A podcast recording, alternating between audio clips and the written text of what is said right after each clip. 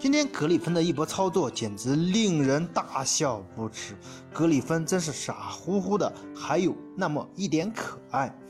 今天活塞大比分输给步行者，比赛已经无关紧要，但是傻分的一波操作简直令人太搞笑了。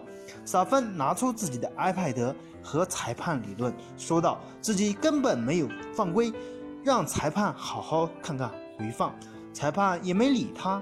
撒分也不想想，大屏幕那么多回放，裁判即便是判错了，他会承认吗？顶多赛后搞一个判罚分析报告而已，说的确是判错了，这对比赛的胜负是没有丝毫影响的。撒分还要拿出自己的 iPad，想要裁判改判，撒分真的有点傻里傻气。如果这样真的有用，那么。每个球星都拿一个 iPad，那么苹果的销量简直要创新高啊！你说是不是？欢迎大家踊跃的点赞评论，谢谢大家。